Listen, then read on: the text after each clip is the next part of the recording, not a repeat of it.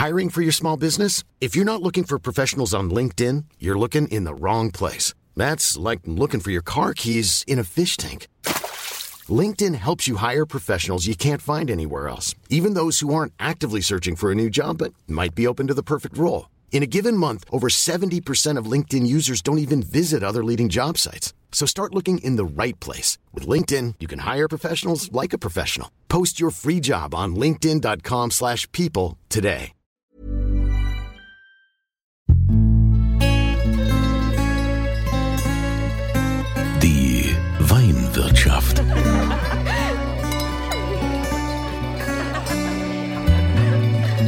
Das schöne Leben mit Andreas Kunze. Willkommen in der Weinwirtschaft. Für diejenigen, die heute das erste Mal hier einschalten, erstmal danke, dass ihr diesen Podcast euch anhört. Für alle, die sich für deutschen Wein interessieren, ist das ja hoffentlich Pflichtprogramm, denn ich möchte mich ja für den deutschen Wein stark machen. Mich hat das immer so genervt in den Supermärkten oder sagen wir, es ist eigentlich mehr so in den Discountern, dass da so viele Weinflaschen stehen aus Italien, Frankreich, USA, sonst woher und äh, Länder, aus denen man besser gar keinen Wein trinkt, wo ich immer so gedacht habe, hey, das kann doch nicht sein. Wir sind hier in Deutschland ein super Weinland, gerade in Rheinland-Pfalz mit unseren verschiedenen Weinanbaugebieten, e egal ob wir jetzt äh, auch von Rheinland-Pfalz rausgehen, nach Württemberg oder nach Baden. Es gibt so tolle Weingüter und die müssen entdeckt werden.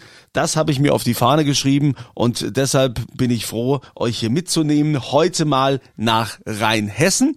Da sind wir im wunderschönen Selztal und dort gibt es das Weingut Braunewell. Und ich freue mich, dass er Zeit gefunden hat. Gut, wo will er auch sonst anders hin im Moment? Hallo Stefan Braunewell. Hi Kunze. Ja, das ist ja im Moment äh, alles ein bisschen anders als sonst, aber ich habe das Gefühl, es ist langsam so ein bisschen äh, Licht äh, am Ende zu sehen. Also ich glaube, so bald, wenn alle dann geimpft sind, dann können wir es wieder richtig krachen lassen. Wobei mich jetzt mal direkt interessieren würde, hast du jetzt in der Pandemie ähm, mehr Wein verkauft als sonst? Ich könnte dir sagen, ob ich mehr getrunken habe als sonst. ja, also die Antwort, die kenne ich schon, deshalb habe ich da gar nicht gefragt, weil uns das ja allen so geht, dass wir viel mehr trinken. Aber es ist eine spannende Frage, glaube ich, für die Weingüter. ähm, wie geht's euch? Habt ihr mehr Wein verkauft? Habt ihr weniger verkauft? Wie ist das so? Und ähm, die Antwort ist äh, so und so.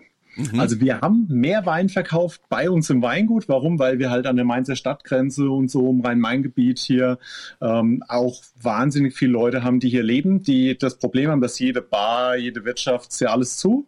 Hm hoffentlich nicht mehr ganz so lang. Die haben mehr auf dem Weingut gekauft. Was im Weingut weniger geworden ist, ganz klar, ist halt der Gastro-Umsatz und das drückt auch, also wir sind ein kleiner Familienbetrieb, ja, aber wir haben trotzdem auch so ein bisschen Weinexport in verschiedene Länder, zum Beispiel ähm, nach UK, die hat es ja übel getroffen gehabt, mhm. ähm, nach Dänemark, nach Holland, da sind halt auch meistens die Restaurants zugewiesen, also wird dort kein Wein getrunken. Dementsprechend haben wir da weniger verkauft. Und äh, zum Schluss kommen wir mit dem, was wir selber mehr getrunken haben, wieder pari raus. ja, gut. Also ich habe ja deine Weine kennengelernt oder das erste Mal, das, äh, da warst du, bist ja auch prämiert worden für deine für deine Rotweine. So ging es, glaube ich, los. Ich habe durch den äh, Dirk Maus, äh, den äh, damaligen Sternekoch, ich weiß gar nicht, ob er noch einen Stern hat. Der ist ja jetzt nicht mehr bei euch in Essenheim. Der ist ja, der, aber der war ja auch großer Freund, äh, regionale Winzer zu unterstützen. Und der hatte mir dann damals eine Flasche äh, Rotwein von euch hingestellt. Spätburgunder war das, glaube ich. Und hat gesagt, das ist großartig, das ist ganz tolles Zeug. Äh, würdest du sagen, dass äh, Rotwein nach wie vor euer Steckenpferd ist? Wir sind ein bisschen schwer zu greifen, wenn du uns als Weingut nehmen willst, weil wir äh, unglaublich viele Themen haben bei uns. Äh, wir sind eine große Familie und jeder in der Familie hat quasi so sein Ding, was er lebt. Mhm. Und würdest du meinen Bruder fragen, der macht bei uns den Keller, der Christian wird absolut sagen rot. Ja, also ist super wichtiges Thema. Ähm, wir sind alle wahnsinnige Spätburgunder-Liebhaber. Rot ist wichtig.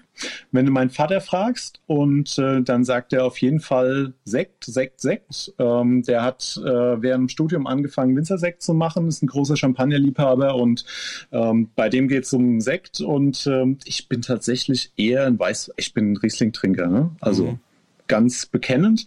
Ähm, das sind so die drei großen Säulen, glaube ich, bei uns. Und Rotwein ist ähm, aber schon was, was uns total am Herzen liegt. Ich glaube, dafür sind wir auch schon sehr bekannt, erste recht. Ähm, ja, deutscher Rotwein ist ein eigenes Thema, über das wir reden müssen, glaube ich. Ja. ja. ja. gut, also deutscher Rotwein, äh, der ist ja, der wird ja schon immer besser. Also das ist ja nicht mehr so, dass man immer sagen muss, hier rüber die Franzosen und äh, oder Italiener oder ähm, wen gibt's noch Spanier.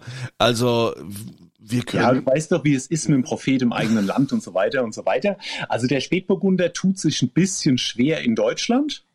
Aber ich glaube, es gibt keine Rebsorte, die besser in unsere Region passt, gerade hier im Selztal, wo wir so viel Kalk haben, wo der kühle Wind ist. Das ist ein super Klima und super Bedingungen für Spätburgunder. Ähm, und als Pinot Noir geht er quasi in die ganze Welt von hier aus.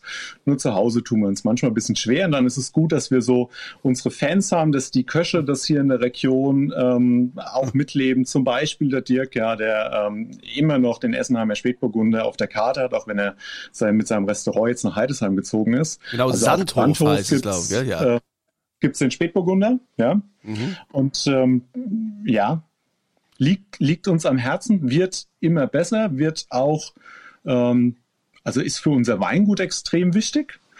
Aber so in der Wahrnehmung zu Hause, glaube ich, ist es auch so, dass wir in Deutschland schon noch ein Weißweinland sind einfach. Ja, aber wenn wir jetzt gerade mal beim Spätburgunder sind oder beim, beim Pinot, ähm, wie baut ihr den aus? Gibt's da, gibt's ja mit Sicherheit verschiedene Qualitätsstufen? Ja, wir, also ohne es jetzt zu kompliziert zu machen, ne, wir haben auch eine relativ einfache Herkunftshierarchie bei uns. Es gibt quasi Basisweine aus dem Selztal, die kommen aus verschiedenen Ortschaften. Da ist Essenheim drin, Selz abwärts, Elsheim, so kennt ihr mal die Selz. Das ist ja, ähm, machen, machen wir später. Also quasi so in, in der Basislinie, da sind ähm, verschiedene Ortschaften, da geht es um puren Spätburgunder Geschmack. Das ist so Hälfte ältere Barriques, Hälfte großes, traditionelles Holzfässer, also Stückfässer, so Fässer, die auch schon 60, 70 Jahre ruhig mal alt sind, die quasi gar nicht aromatisieren, nur zur, ähm, zur Reifung und zur Entwicklung beitragen. Dann gibt es den Essenheimer von hier, richtig viel Kalkanteil. Ähm, das ist dann schon komplett außen Barrik, aber einen ganz dezenten Neuholzanteil, weil wir sind hier cool climate im Selztal und das Maximum, was du da machen kannst, ist Frucht. Also die Weine, die sind extrem fruchtig und wenn es zu viel Holz hat, dann kaschiert das auch so. Also das ist so die Stärke, die wir in der Region sehen. Und dann haben wir aus dem Teufelsfahrten, aus der Blume noch zwei alte Weinberge, zwei Lagen und die ähm, gibt es dann auch mit ein bisschen mehr Holz und Röstanteil so. Aber es sind schon alles ganz traditionelle Sachen, Handwerk, Maischegärung, Handlese, ähm, unfiltriert aus dem Fass geholt mhm. und ruhig auch mit ein ganz klein bisschen Hefe, so wie man die Weine früher gemacht hat. Ja. Kommen wir cool. auf die Flasche. Finde ich cool, das, ja. Es macht dann so das kleine Quäntchen vielleicht vom Handwerk, weißt du, das bisschen aus, wo du denkst, ja, ist gut, ja. Ja, wie ist, das, wie ist das im Handwerk? Äh, werden die, die Parzellen dann zum Beispiel auch handgelesen oder ist das äh, alles maschinell? Ähm, also alles, was wir jetzt gesprochen haben, die roten werden komplett von Hand gelesen. Da gibt es quasi auch keine Diskussion. Bei den Weißen ist es so eine Grenze, da ist bei den Gutsweinen, probieren wir das alles von Hand zu lesen. Ähm, Wenn es mal einen Jahrgang gibt, der jetzt extrem warm und früh ist und du musst einfach schnell sein, dann kann man zum Beispiel mal einen Grauburgunder oder einen Sauvignon mit der Maschine holen. Und ähm, gerade nachts, wenn die schön kühl sind und äh, tagsüber dann sich auf den Rotwein konzentrieren. Das ist nicht nicht ganz kritisch, aber beim Rotwein finde ich, da kommt es extrem drauf an, dass du die Beeren alle mal gesehen hast, die Trauben, dass du weißt, ist da irgendwo eine verletzt, die oxidiert dann schneller, die hat nicht so viel Farbe, die schmeckt schlecht, dass du die einfach rauskratzen kannst. Und da ist ähm, Handlese obligatorisch, ja, das ist Pflicht. Du sagst ja, ihr seid Familienbetrieb, das äh ähm, sagt man immer so, aber ich sag mal so ganz äh, klein seid ihr ja jetzt jetzt auch nicht. Wie viel Hektar bewirtschaftet ihr? ja, nochmal. Klein. Ah ja, wenn, wenn, wenn du jetzt sagst, wir sind ein Familienbetrieb, es klingt immer so, so klein, das klingt dann so nach, äh, was weiß ich, acht Hektar oder so. Weiß ich, habe in der Wachau mal in einem Weingut gearbeitet mit vier Hektar. Familienbetrieb. Und ähm, wir haben auch in Neuseeland Weingütern gearbeitet, die sehen sich auch als Familienbetrieb mit 120.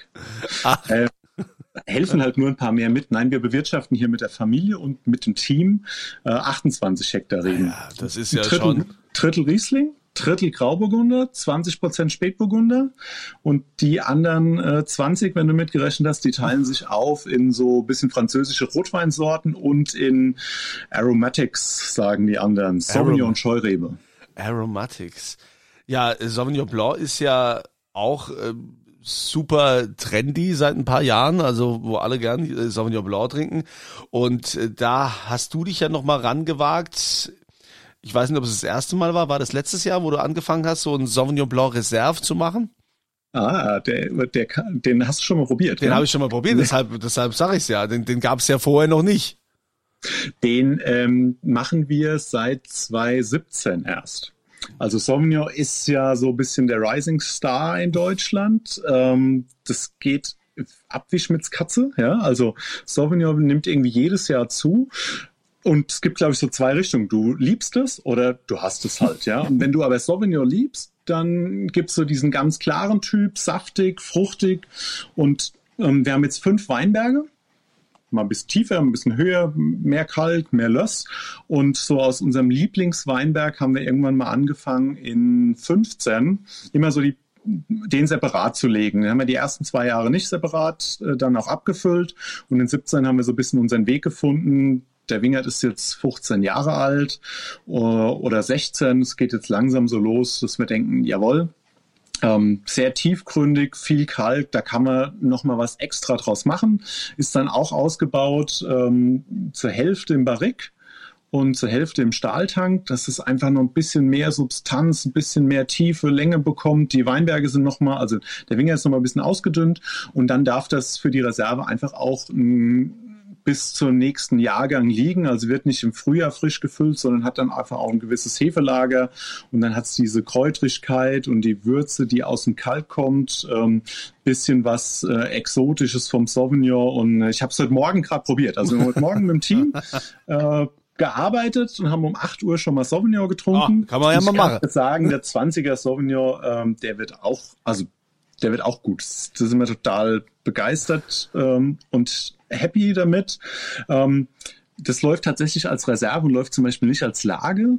Warum ist das so? Weil äh, ich glaube, dass beim Sauvignon Blanc und bei den jungen Weinbergen im Moment so ein Lagencharakter noch nicht ganz da ist. Bei Sauvignon geht's, da geht's um den Rebsortentypen, dem wollen wir da ein bisschen Rechnung tragen. Ja. Ob wir irgendwann da mal eine Lage ausbauen, schauen wir mal. Ist eher philosophisch. Aber da gehen ja auch die Meinungen auseinander, dass ähm, ich meine, die meisten sagen, ich will so einen Sauvignon Blanc äh, frisch trinken. Der muss, der muss jung sein, der muss frisch sein. Und es gibt welche, die sagen, na ja, es geht auch nichts über so ein bisschen reiferen Sauvignon Blanc. Was, was befürwortest du denn? Jetzt sagst du wahrscheinlich sowohl als auch. Dafür kennst du mich jetzt ja lang genug. ähm, wir trinken total gern fruchtigen, saftigen Sauvignon im Sommer und ganz unkompliziert, gar keine Frage. Ähm, und ich bin nicht ganz so tief drin im Thema gereifter Sauvignon Blanc, also wenn es irgendwie auch so zehn Jahre auf der Flasche liegt zum Beispiel, mhm. kenne ich mich nicht so aus. Habe ich ein paar Sachen probiert, auch aus Frankreich. Das ist dann schon eine spannende Nummer, aber dann musst du auch, glaube ich, mehr diesen Bodenbezug und so haben. Das ist so ein bisschen mit der Reserve das Rantasten da dran an, ähm, wie kann so ein Sauvignon auch ein Wein werden, der, der mal richtig richtig gut ist. Und ich glaube, wenn der, wenn der gut ist, der Sauvignon, dann ist es eigentlich egal, wie alt er ist, weil der dann auch nicht schlecht wird. Also wenn du ein einfaches Weinchen hast, dann musst du es ja schon nach drei, vier, fünf Jahren mal getrunken haben. Und so eine Reserve soll auch dafür da sein, dass du die nach 15 Jahren auch mal ähm, zu einer Meeresfrüchte Paella zum Beispiel noch mit zustellen kannst. Mhm, okay. Ja, was gibt's eigentlich zu essen in der Wirtschaft? Bei mir gibt's nichts. Ja. mir ist heute kalte Küche. ja, wir können nur trinken. Ja, das äh, ist heute äh, nichts los. Ja, also. Ähm, aber so glaube ich, weißt du, Wein ist, da gibt's so, Wein ist ja so spannend, weil es so viel zu entdecken gibt und Klar. weil es sich verändert. Und ich glaube, so dieses ist schwarz oder weiß, es gibt nur das oder das, dafür sind wir einfach nicht gemacht. Dafür ja, haben wir zu viel Spaß am Probieren ja, und das, am Trinken. Das ist ja auch absolut tagesformabhängig. Also kann mir keiner erzählen, dass äh, ein Wein immer gleich schmeckt. Ja, ich habe äh, ich habe ja oft Lust auf so einen Wein, wo ich denke, ja, den kennst du, auf den habe ich jetzt Lust, den trinke ich jetzt. Dann mache ich ihn auf und bin völlig enttäuscht, wo ich so denke, ah nee, also nee, schmeckt mir heute gar nicht. Ja, also ich glaube, ich muss noch einen anderen aufmachen. Dann mache ich noch zwei auf, bis ich dann irgendwann beim vierten äh, den richtigen hab, um zu sagen, ja, danach ist mir jetzt. Und das ist total verrückt, wie ein Wein dir an einem Wochenende, strahlender Sonnenschein, ein und derselbe Wein, bei bewölktem Wetter, so wie es jetzt ist, irgendwie ähm, überhaupt nicht schmeckt und bei strahlendem Sonnenschein findest du den total super. Oder in, in der Stimmungslage, ne? Das ist, das finde ich immer wieder total krass. Also zu Hause haben wir einfach immer mehrere Flaschen offen und da ist ein Kühlschrank, da ist nur Wein drin. Und ich kenne das, das ist wirklich traurig, wenn du so deinen Lieblingswein hast oder hast sowas gefunden und dann machst du den auf und denkst, ach nee. Und dann stellst du ihn einfach wieder rein genau. in den genau. Kühlschrank und holst die nächste raus. Ja, so ist es ja halt. Oder du bist, musst immer genügend Leute sein, das geht ja dann hoffentlich bald wieder. Und dann trinkt man einfach die leer und die nächste dann. Ähm, dann kommt an. die nächste dazu. Ihr seid ja auch ähm, habt euch ja auch verschrieben, äh, Maxi Maxime Herkunft Rheinhessen. Ja. Das äh, kannst du vielleicht nochmal ganz kurz erklären, äh, was das für ein Verband oder für eine Gemeinschaft ist, für diejenigen, die es noch nicht kennen? Du hast ja vorhin über die ganzen Discounter-Weine gesprochen und die Supermärkte und äh, die Frage, was es alles so gibt. Und ähm, ich äh, glaube, wenn wir mal raus bei uns aus der, aus, aus der Weinwirtschaft hier aus der Szene gehen, ja, mhm. dann ähm, ist Rheinhessen ja immer auch so ein bisschen die einfacheren Weine, die es gibt. Und hey, an der Mosel haben wir die Superlagen und der Rheingau hat seine Geschichte und äh, die Kollegen in Baden, die sind von der Sonne verwöhnt und was weiß ich nicht noch alles, ja. Und ähm, in Rheinhessen Essen gibt's äh, ja guten Wein für wenig Geld, so in Anführungszeichen. Das ist ja auch gut. Ich glaube, in Rheinhessen gibt's äh, extrem spannende Weine, die nicht unglaublich teuer sein müssen, aber es gibt auch extrem viel mehr in Rheinhessen, als die Menschen erwarten. Ähm, Gerade in diesem Bereich handwerkliche Weine und es gibt total viel Weinbergslagen, die kein Mensch kennt. Und ähm, die Idee von Maxime mit der Herkunft Rheinhessen im Namen ist, dass wir die handwerklichen Winzer, also das, was wir vorhin beim Spätburgunder zum Beispiel besprochen haben, dass wir die Leute, die sich dem Handwerk und diesem, wie schmeckt mein Boden, was ist das Besondere in meiner Lage, dass wir die zusammenbringen, ähm, unter denen quasi auch ein bisschen Austausch fördern, mit denen zusammen verkosten und äh, wie wir uns gegenseitig motivieren, auch mal unbekannte Lagen und das Beste aus unbekannten Ortschaften rauszuholen und das gemeinsam äh, nach Deutschland in die Welt zu tragen und das Ganze auch ein bisschen in diesem Klassifikationssystem. Also, dass wir sagen, es gibt gute Lagen, aber nicht alles, was es hier zum Beispiel bei uns in Essenheim gibt, muss ich auch als Lage füllen. Deshalb gibt es quasi den Gutswein aus dem Selztal, das ist okay. Mhm. Da interessiert die Lage auch nicht, weil da willst du nur den Spätburgunder. Pur reicht oder bleiben wir bei Sauvignon, da ist es noch spannender, ja, da geht es ja um den Sauvignon. Ähm, und dann habe ich aber Lagen und die werte ich damit auf, dass ich sie nicht auf jeder Literflasche drauf habe. Mache ich nur noch eins, zwei Weine aus dieser Lage, um das, ähm, das rauszuholen, was da drin steckt. Bei uns im Teufelsfahrt der extreme Kalk, ein bisschen rötlich mit Eisenanteil, wo du eine extrem interessante, spannende Kräuterwürze, ein bisschen Thymian, ein bisschen Rosmarin, also ganz andere Noten in Wein kriegst. Das kriegst du nur, wenn die Erträge ganz klein sind und die Weinberge ein bisschen älter. Und ähm, das ist so ein bisschen das Reglement von Maximo. Wir fangen in der Basis an, unkompliziert zu kommunizieren. Der Rebsortenwein in der Region, es muss immer Rheinhessen dabei sein. Ähm, das ist das, wofür unsere Region steht. Und dann gibt es die Lagenweine und die Ortsweine zwischendrin, ähm, die dann auch ihre Herkunft zeigen. Weil wenn wir über Herkunft reden, muss es auch schmecken können. Gut, ich finde das äh, wichtig, dass es das auch gibt. Das ist, ist das dann quasi so auch die Gegenbewegung äh, zum VDP oder wie, wie kann man das sagen, ohne jetzt hier äh, politisch äh, Fass aufzumachen? Nee. Oder ist es sowohl als Und auch? Es ganz hat. So, weißt du, in Rheinhessen werden 70 Prozent der Weine anonym verkauft. Die gehen irgendwo über die Ladentheke im Discounter tüt, tüt, tüt, mhm. an der Scannerkasse. Kein Mensch weiß, was für ein Gesicht dahinter ist. Ähm, ist aber kein, also das ist kein Problem. Da haben wir ganz viele Kollegen hier im Ort, die auch anonym Wein verkaufen. Okay, der VDP hat ein extremes Gesicht mit dem Adler auf der Kapsel und ähm, hat auch steht auch extrem für diese Herkünfte und für die besonderen Lagen und ähm, der VDP in Rheinhessen ist sehr klein sind nur 15 oder 16 Betriebe, glaube ich. Und mit diesen 100, die jetzt zusammen mit dem VDP mitgehen, also alle VDP-Mitglieder sind auch Mitglied bei Maxim. Und mit diesen 100 zusammen ähm, wollen wir quasi dieses Thema nach draußen tragen, dieser besonderen Lagen und dass Rheinhessen so viel Schätze hat, die zu entdecken sind. Und das hört sich jetzt, wenn wir bei Politik reden, über diese ganze Klassifizierung, das hört sich auch so wahnsinnig lahm an und langweilig. Das ist aber eigentlich auch total cool. Ich weiß, du hast die erste, äh, die erste Veranstaltung, die wir gemacht haben, so als äh, After, äh, wie war das? Es war so eine Aftershow äh, oder generell so eine Show. War Weinbar und so, um ganz leger feiern mit gutem Wein. Ja, die ja? habe ich ja mitbeworben. Es geht darum, ja. dass man, ähm, dass man richtig gute und moderne Produkte aus dieser Region auch im modernen Kontext ruhig auch zeigt. Ja? Mhm. Weil das ist schließlich das, was alle Winzer im Prinzip auch selber machen. Ja, aber mittlerweile haben ja auch viele äh, junge Winzer und gerade jetzt in Rheinhessen auch äh, extremes Selbstbewusstsein mittlerweile erreicht und äh, sind ja auch überall präsent. Also viel mehr als das, als das früher noch war. Klar ist, ist Rheinhessen oftmals äh, verkannt, wenn man dann den Rheingau nebendran sieht, dass der Rheingau oder auf der anderen Seite halt, andere Seite des Rheins, dass der Rheingau so, so viel Prestige hat, wobei eigentlich, ich meine, Rheinhessen und Rheingau schlag mich jetzt bitte niemand, gehören ja eigentlich auch zusammen. Und Rheinhessen, oder war auch mal früher so, und Rheinhessen ist aber siebenmal so groß als die Fläche vom, vom Rheingau. Und da ist es ja, ist ja schon oft mal ein bisschen unfair, dass der Rheingau da so viel Aufmerksamkeit bekommt. Richtig schön im Rheingau ist ja auch der Blick nach Rheinhessen, gell? das ist ja auch relativ. Ja, klar, also immer, immer schön. Ja, wir haben auch, das, also, total viel für den, wir trinken auch gern Rheingauer Riesling. Der Rheingau hat so, das darf mich jetzt auch keiner schlagen, ja. Rheinhessen ist Dynamik pur. Ja, da steht jeden Tag ein neuer Winzer aufgefüllt ähm, und du könntest eigentlich deine ganzen Weinwirtschaftsprogramme nur mit rheinhessischen Jungwinzern füllen, wenn du wolltest. Ja, jeden Tag kommt ein neuer dazu, der seine ja. ersten Flaschen füllt und ähm, das, was da los ist, auch mit den verschiedenen Böden, mit den verschiedenen Rebsorten und dann einfach mit ganz vielen verschiedenen Konzepten, das macht, glaube ich, Rheinhessen aus, dass da so viele Leute am Werk sind und nicht so ein paar mondäne, große, alte Schlösser.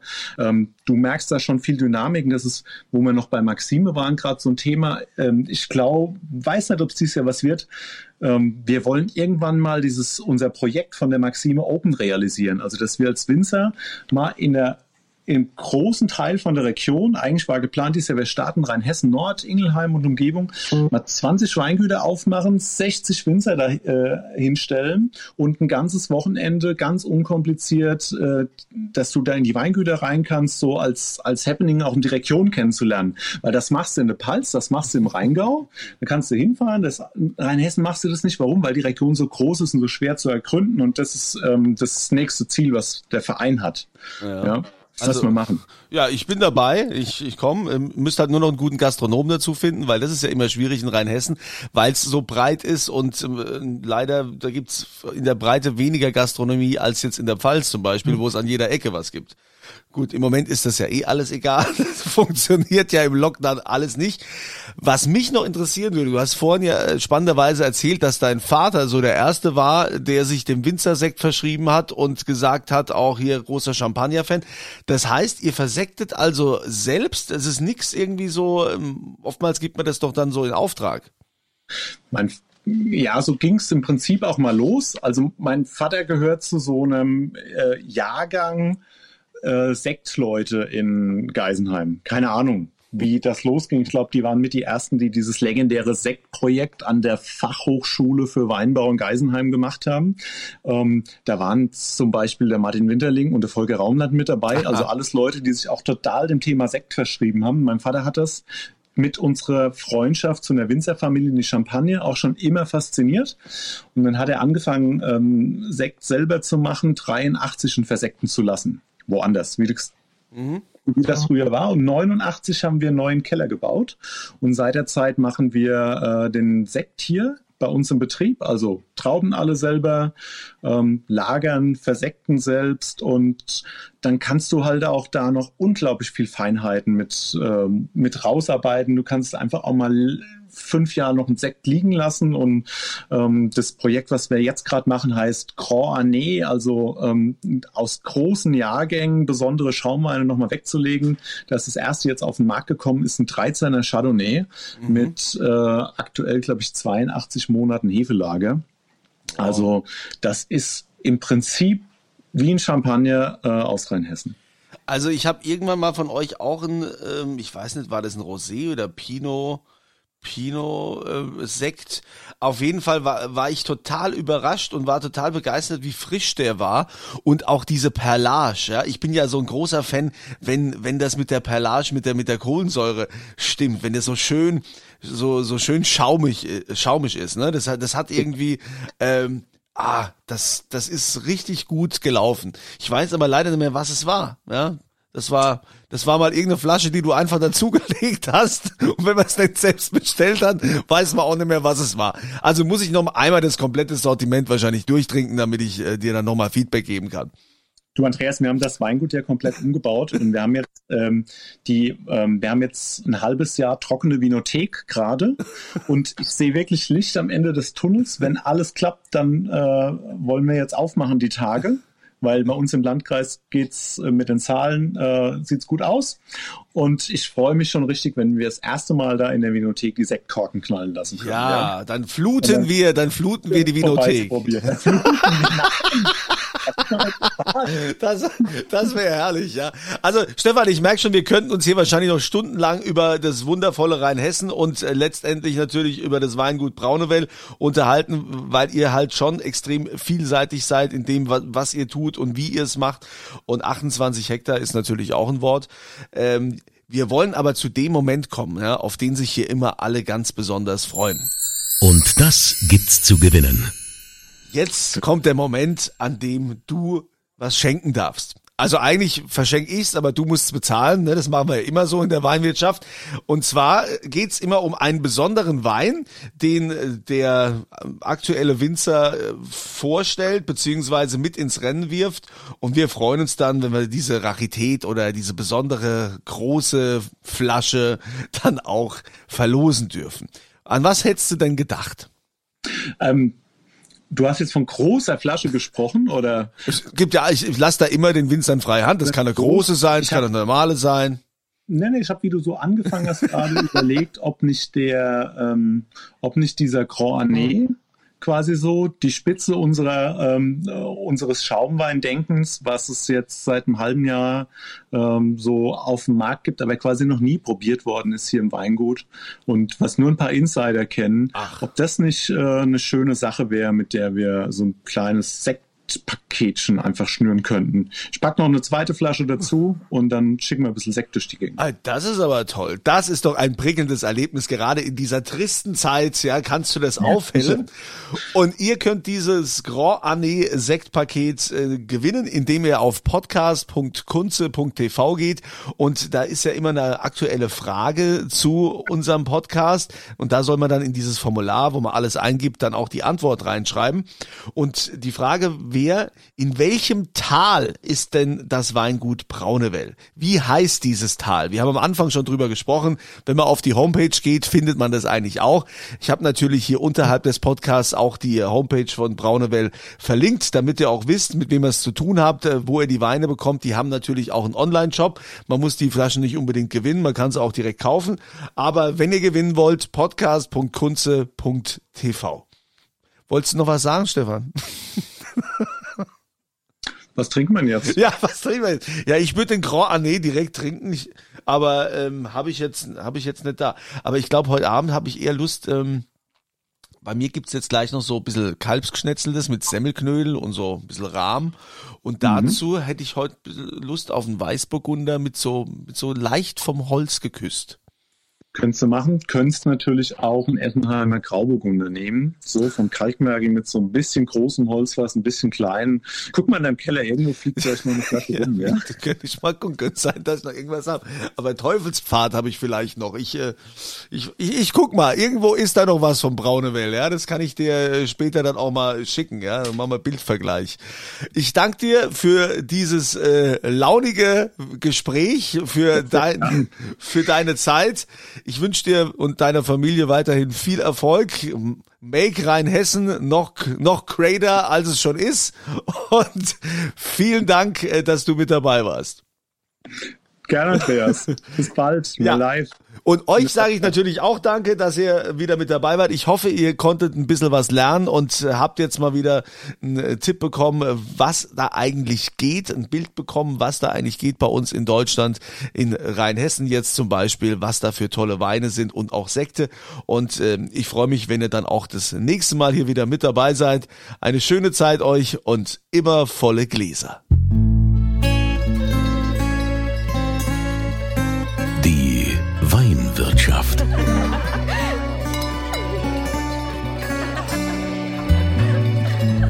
Schöne Leben mit Andreas Kunze. Die Weinwirtschaft wird produziert von Podcast Monkey. Podcast-monkey.com.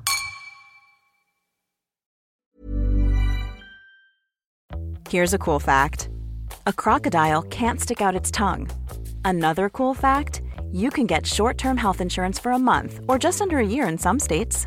United Healthcare short term insurance plans are designed for people who are between jobs, coming off their parents' plan, or turning a side hustle into a full time gig. Underwritten by Golden Rule Insurance Company, they offer flexible, budget friendly coverage with access to a nationwide network of doctors and hospitals. Get more cool facts about United Healthcare short term plans at uh1.com.